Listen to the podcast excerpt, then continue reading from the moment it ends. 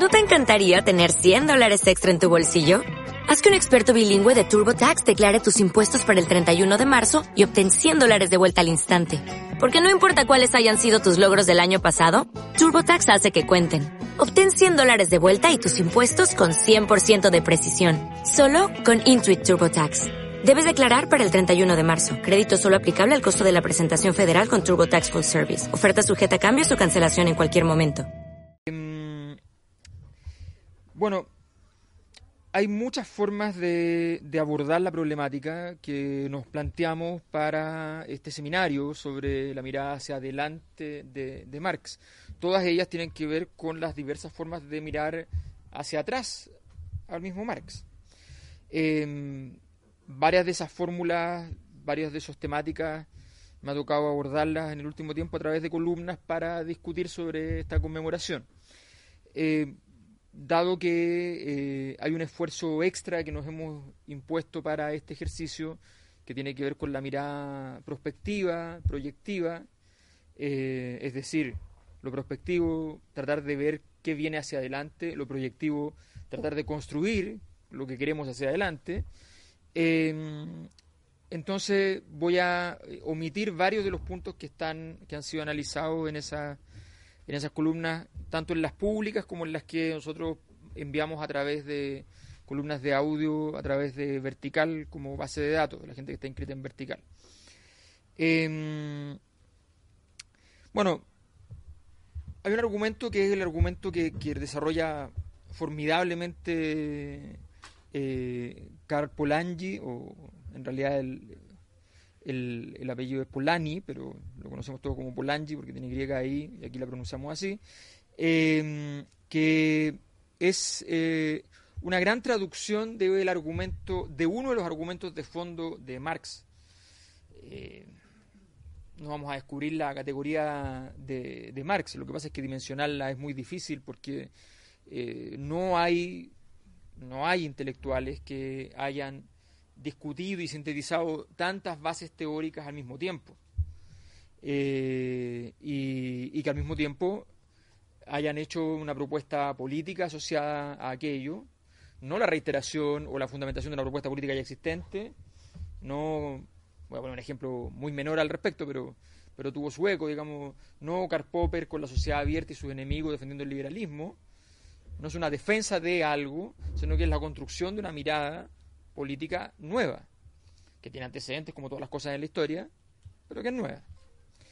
Eh, entonces, eh, Paul, Polanyi señala en su gran libro, gran, gran, preciosísimo libro, La Gran Transformación, que, que fundamentalmente la gran predicción marxista es que el dinero, la tierra y el trabajo se iban a convertir en mercancía a través del capitalismo, que todo lo demás se iba a convertir rápidamente en mercancía y más lentamente, pero más dramáticamente, que el dinero mismo, que es un medio, se va a convertir en mercancía, que la tierra se va a convertir en mercancía y que el trabajo se va a convertir en mercancía, con las consecuencias sociales que eh, ello eh, implica. Esta predicción es abrumadoramente cierta eh, y sus consecuencias son abrumadoramente graves. Y eso me parece un hecho indesmentible aquí o en libertad y desarrollo. O sea, eh, ya sea de modo explícito o implícito, eh, cualquier persona de cualquier visión política va a estar de acuerdo que efectivamente la conversión de todo en mercancía es problemático. Por de pronto, si yo le dijera a la gente de, derecha que eh, el trabajo, el trabajo no no remunerado del hogar y de la reproducción del el cuidado de los hijos, por ejemplo, eh, se demuestra a través de un estudio que el 30% de los padres no tienen habilidades parentales y por tanto entonces privaticemos esa tarea y demos los niños a las personas que son más competentes y son especializadas y entonces se les monetariza. Hay un escándalo porque considerarían que eso y era un elemento fundamental donde el mercado no debe entrar es un argumento que cuando nosotros se lo decimos para otras cosas, consideran un argumento eh, menor. Pero lo creen igual. Para más, eh, para más notable eh, agudeza, la palabra capital en la época de Marx existía, pero denominaba económicamente el stock, es decir, las existencias que tiene una empresa eh, de algún, eh, de algún eh, elemento, de algún bien. Tenemos en stock 35 aspiradoras. Ese era el capital. La noción de capital que nosotros conocemos, la noción de capital que usa la revista Capital, es marxista. La noción de capital como inversión, como el hecho de que se invierta el capitalismo original de mercancía, dinero a mercancía, a dinero, mercancía a dinero, esa noción es marxista. Pues bien, eh, esa palabra inaugura una forma de pensar y nos entrega una oportunidad de pensar que es nueva y que nos va a llevar al punto que voy a querer plantear. Y esto les pido, esta palabra, guardémosla por un instante en una cajonera que tengamos en algún rincón de nuestra mente, porque volveremos a ella. En las primeras páginas del Capital, y es un hecho curioso, escrituralmente incluso, Marx hace alusión a ciertas cosas de las, a las cuales después no desarrolla y aparentemente, según la planificación existente, lo que se sabía de su planificación respecto al capital, no iba a desarrollarlas tanto tampoco. Pero se hace cargo de ellas al principio, cosa que la mayor parte de los escritores no hacen, que es partir por algo que no les importa, o que no les importa tanto. Los autores tienen que definir lo que les importa más y lo que les importa menos. Pero ese misterio tiene, tiene gracia porque tiene, tiene gracia en la actualidad. En las primeras páginas plantea, y ese tema sí que lo toca después muy poquito, el tema del fetichismo y la mercancía. el hecho de que las personas eh, van y consideran que las mercancías producidas eh, de manera masiva, eh, sin embargo, cuentan con especies de atributos como existencia individual. Y que esa magia eh, es parte del entusiasmo de quienes habitan en el mundo de las mercancías. Mi iPhone. De hecho, en inglés, por algo, la compañía le pone el prefijo I a todo. Porque soy yo. No es lo demás. es esto y yo. El binomio. El segundo tema que Marx trata un poco más, pero siempre señalando la preeminencia de la base productiva, eh, es el tema de la ideología, que tiene mucho más cuento porque ahí hay una serie de desarrollos teóricos, lecturas de su obra y desarrollos teóricos posteriores hasta el día de hoy muy abundantes.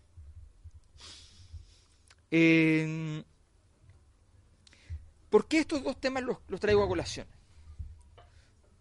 Porque si hay algo que podemos decir que en, eso Marx abrió la puerta a una problemática muy importante, pero no dimensionó hasta dónde podía llegar, es en estos dos factores. hemos aprendido, no ahora, no en los años 60, esto se planteó en los años 20, 30 o en la escuela de Frankfurt, la importancia de estos dos procesos culturales, en el sentido lato, porque la ideología no incluye solamente elementos valorativos, sino que incluye el derecho, incluye otras formas, pero que finalmente son elementos de formación cultural. Eh, es muy, es fundamental, si uno dijera, el peso que tiene la ideología como sostén de este sistema hoy día, es un peso abrumadoramente alto abrumadoramente alto. Em, el elemento fundamental para que no nos hayamos enterado de que la crisis era como era el 2008, tiene que ver con esta capacidad ideológica. Y eso permite la ausencia de conciencia, que es un elemento que se asume como fundamental en, todo, en toda la teoría marxista y que es cierto. Las personas decían que horror los griegos están a punto de poner en jaque al mundo con su obtusa visión de cómo enfrentar su tema de endeudamiento. En versiones más, menos republicanas, ¿ya? se alcanzaba a bosquejar una crítica más pasmosamente eh, ordinaria del tipo frescos de raja, eh, que se creen que van a dejar de pagar esa deuda perjudicando al mundo. La pregunta que esas mismas personas no se hacían sobre lo que estaban diciendo es por qué la caída de un país, de un país de este porte, más grande que Chile, pero de este porte, con una economía irrelevante a nivel mundial, podía enfermar al planeta porque efectivamente el planeta ya estaba enfermo. Y un resfrío puede matar a una persona en quimioterapia. Pero nosotros no nos enteramos de eso. A pesar de la estupidez del presidente George Bush de los Estados Unidos, que dijo, da para pensar todo este proceso de si acaso estamos viviendo, viviendo el fin del capitalismo. Lo dijo porque era imbécil, digamos, básicamente. Entonces, lo primero que hace una persona que no sabe llevar eh, frente a un gran temor eh, o replegarse en un, en un silencio eh, de ostracismo absoluto, sin ningún manejo, o incluso peor, decir la verdad. Lo dijo. Entonces, esto ha llegado a niveles enormes, como, insisto, la Escuela de Frankfurt lo detecta, detecta la importancia de la industria cultural en todo este proceso. Em, detecta, eh, sería súper interesante revisar las articulaciones políticas que se le entregan a los guionistas de las películas de superhéroes, pero misteriosamente, si uno ve las fechas de las películas de superhéroes en Hollywood, todas tienen una gran relación con la política exterior del momento extraordinaria, incluso al nivel de la anticipación, formidablemente. Yo no sé si los guionistas son tan hábiles en ese sentido. Em, ¿Por qué? ¿Por qué la ideología y la fetichismo de la mercancía son tan importantes hoy? Porque el capitalismo de hoy, y aquí viene un problema, porque tenemos que hacer marxismo sin, sin el marxismo vigente, es un, es un capitalismo de consumo, no de producción. La producción es banal hoy día. Está dada. Se robotiza crecientemente, se robotizará aún más. Se puede producir excedentes de niveles ridículos. Se producen, este dato que tengo lo tengo de hace como cuatro años, así que probablemente ha aumentado la diferencia, pero se producen eh, en un año ocho veces más alfileres, alfileres de los necesarios en el mundo. Por eso los alfileres no valen casi nada, uno va y pasa 200, ahora le ponen unas cajitas más lindas y más caras y te los venden en 500 pesos igual, pero valen 100 pesos. Si uno va aquí al frente a Makes, valen 100 pesos y te pasan 200. Y no tienen, y, y, tú podrías venderlo en bastante más y bastante menos alfileres porque no son necesarios tanto y se pierden porque son demasiados. Eh, y podría, o podrías producir mucho menos, darle vacaciones a esos trabajadores, pagarle lo mismo y hacerlo trabajar dos horas, no ocho. Y sería igual.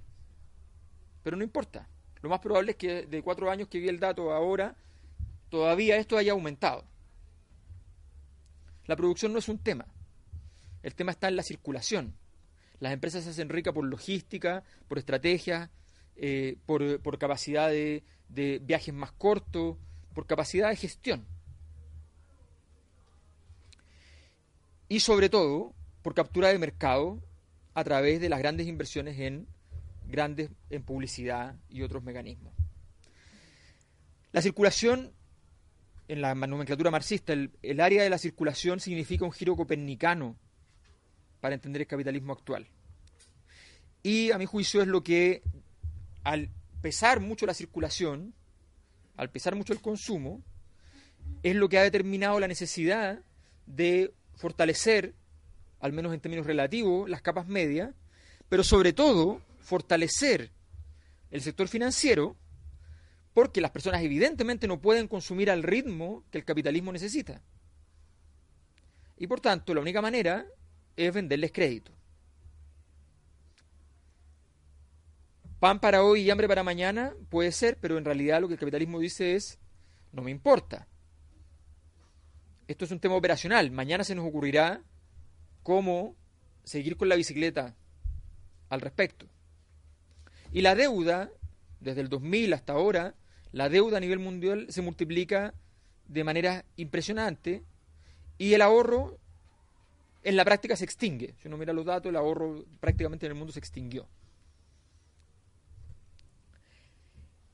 Lo único que queda son los sistemas de fondos de pensiones que andan dando vuelta.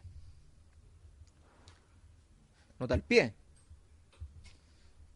Un fondo de pensiones noruego, no sueco, perdón, vino hace un mes atrás y compró en Chile eh, acciones de una FP chilena. No invirtió en el fondo que la FP invierte. Compró las acciones de la FP. Entonces, con las utilidades que esa AFP obtiene de los trabajadores chilenos, de las comisiones, se financiarán los fondos de pensiones, el fondo de pensiones sueco. Formidable. Em, bueno, entonces para ir, para ir cerrando viene el momento de la síntesis. ¿Qué es lo que nos entrega entonces esta dimensión cultural, más allá de los elementos hegemónicos que la teoría gramsciana ya determinó con, suma fortaleza, eh, y más allá de los análisis pormenorizados, iniciales de la escuela de Frankfurt cuando el fenómeno estaba recién partiendo. Eh, nota al pie, ¿eh? el marxismo ha sido probablemente de las teorías sociales, y esto es la gran ironía porque es muy denostado, pero el mejor anticipador de procesos sociales que se conoce científicamente. O sea, la escuela de Frankfurt habla de la, industria cultural el año 35. ¿eh? Año 35. Eh, Marx habla del capitalismo cuando en el mundo había cinco ciudades que tenían industrias capitalistas en tres países y habían 80.000 trabajadores proletarios en el mundo. O sea, formidable. Pues bien, eh, lo importante de esta armazón más cultural tiene que ver que, con, la, con decirnos que el capitalismo es un régimen permanente y natural, que es el fin de la historia. La gran formulación, gran formulación, muy brillante, con un libro perfecto, de Fukuyama. No es un libro de propaganda barato, porque además es muy elegante. Construye el argumento a partir, no de Hegel, pero de un hegeliano, y por tanto rosa el marxismo por algún lado. Entonces, muy elegante, formidable el libro. La tesis eh, marxista de que una modificación en el mecanismo de acumulación puede debilitar el capitalismo hasta su extinción es el elemento en el cual entonces tenemos que concentrar, creo yo, la mirada. Eh, esta idea de un régimen permanente que llegó para quedarse, que no tiene posibilidad de, que tiene una capacidad de mutación infinita, que es una tesis que muchos plantearon, muchos plantearon. Y hasta el momento los que la plantearon, con seriedad me refiero, no desde el liberalismo, sino que con seriedad, no desde el deseo, incluso desde la crítica, hasta el momento han tenido razón, evidentemente. La, la tesis marxista de que uno puede, eh, bajo un mecanismo de modificación en el principio de acumulación, paso del capitalismo al socialismo, terminar con todo proceso de acumulación, es una tesis sociológicamente muy, muy arriesgada. Muy, muy arriesgada. Lo que nos enseña la historia hasta el momento es que los, los órdenes sociales son grandes mecanismos de acumulación, no necesariamente de dinero. Acumulaciones de poder político, acumulaciones de, eh, de repertorios culturales, acumulaciones de normas sociales, uno puede pensar en distintos tipos de sociedades, tribus, en fin, que han tenido personas. El orden siempre es como un chorreo de la norma genéricamente hablando, que, que impregna un lugar, un espacio. Y eso chorrea hacia el otro, hacia el, hacia el resto de la sociedad y se transforma en un orden. Desconocemos, desconocemos eh, en las condiciones de complejidad de las sociedades actuales las posibilidades de desarrollo de lo que entiende Marx como el comunismo. Aunque el comunismo tiene antecedentes porque sí hubo comunismo históricamente hablando en inicio. Entonces, si tomamos esta problemática, nos planteamos entonces el desafío de futuro, y aquí hacemos entonces la síntesis, como decía. ¿Cuál es el desafío? Lo primero, que parece más o menos evidente, es que em, la discusión no puede ceñirse únicamente, y creo que es una lección que más o menos está aprendida, eh, al mero retorno al discurso sobre la situación del trabajo. Eh, porque el, fenómeno del trabajo, que va a ser cada vez más crítico además, es verdad, eh, no va a determinar fundamentalmente las condiciones en las cuales se produzca el fenómeno de la, de la distribución de los recursos. Por la robótica es un dato que efectivamente el grueso de la producción mundial se va a producir sin trabajo. Y vamos a trabajar en cosas improductivas. El ser humano va a ser cada vez más improductivo. Una novedad histórica como no tiene lugar en la historia. El ser humano trabajará para no ser productivo. O sea, una cosa insólita. Eh, y en ese, en ese contexto, lo que, lo que pienso que podemos hacer desde Marx, entonces es la necesidad de proyectar los análisis sobre el espacio de la producción, junto con sus bosquejos en el análisis en las dimensiones culturales. Marx en esto hizo muchos bosquejos. Yo no sé si Max Weber leyó esa nota al pie, me imagino que sí, era un gran lector, ha sido a, a Marx, un gran crítico también, pero, pero a Marx pero la famosa tesis de, Max Weber de que el protestantismo está en la base del capitalismo, en términos de articulación histórica, eh, hay una pequeña nota al pie en, Marx, creo que en el segundo tomo del Capital, si no recuerdo mal, donde dice, habría que pensar, nota al pie, habría que pensar, al menos como casualidad, dice, en la relación entre los países protestantes y los católicos al ver la cantidad de días de fiesta de los católicos versus los días de fiesta de los protestantes y la vinculación al trabajo que ellos tienen. Habría que pensar en eso porque coincide, dice, con los países donde el capitalismo avanza a pasos más agigantados. Entonces, en este contexto, digo, eh, creo que es fundamental alimentar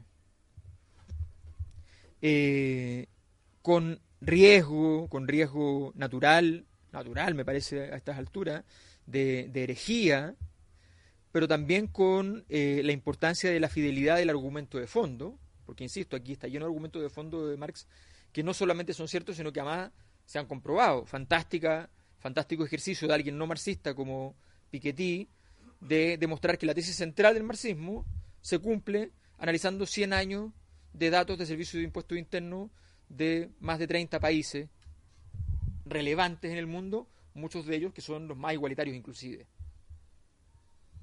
fantástico como oportunidad de análisis.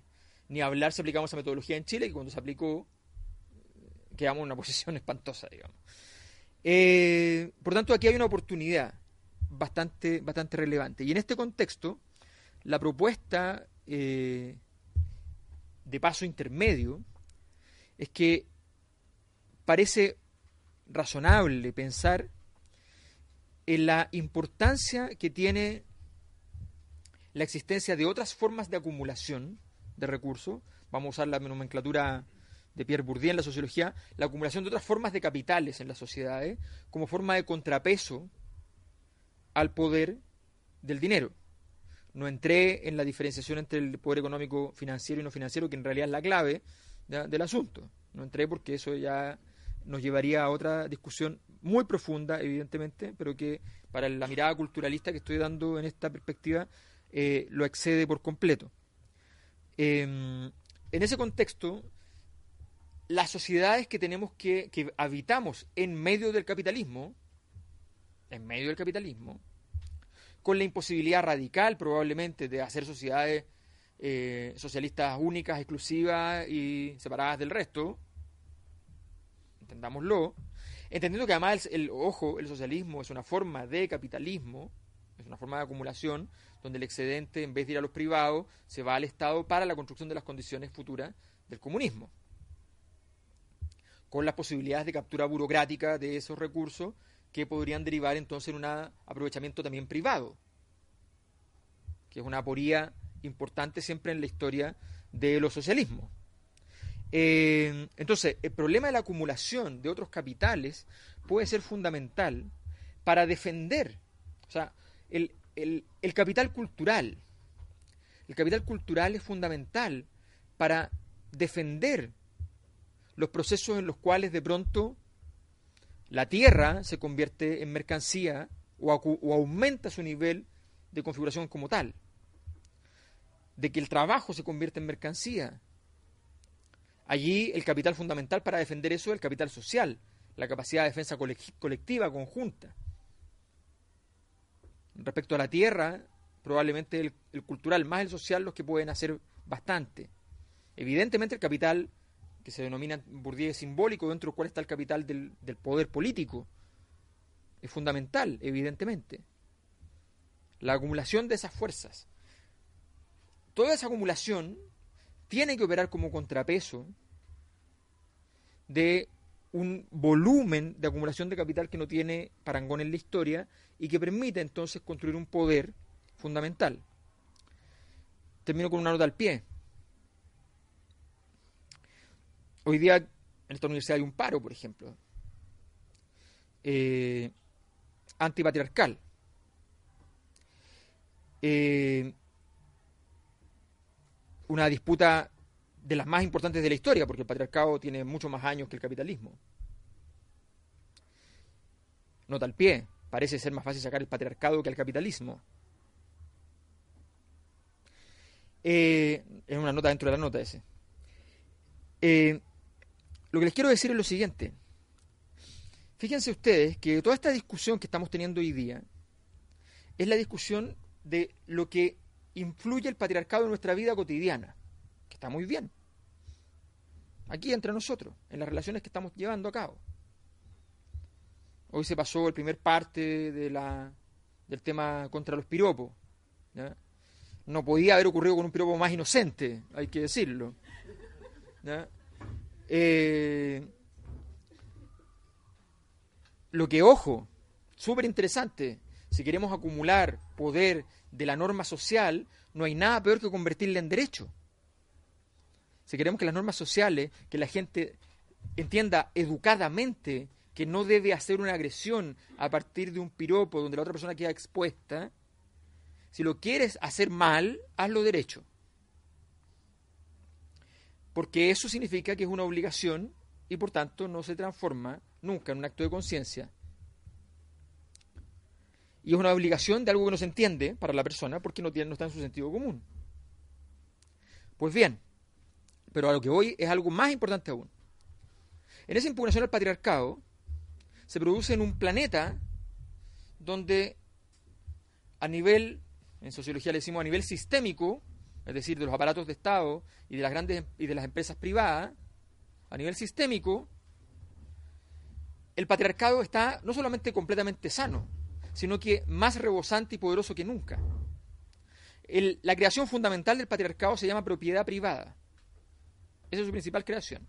Y el medio fundamental, la herramienta fundamental del patriarcado se llama violencia, violencia física. Y la creación entonces articulada de, de todo eso es la garantía del uso de la violencia física legítima para defender la propiedad privada. Eso es el patriarcado. Pero resulta que hoy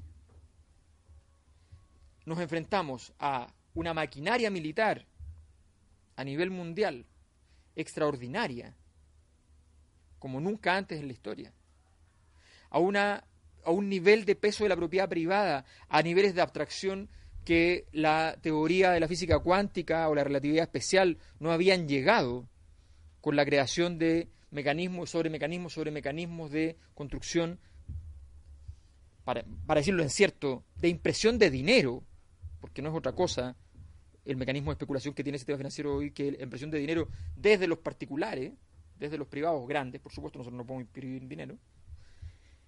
Pues bien, es una está rebosante. Y mientras nosotros estamos en este debate acá,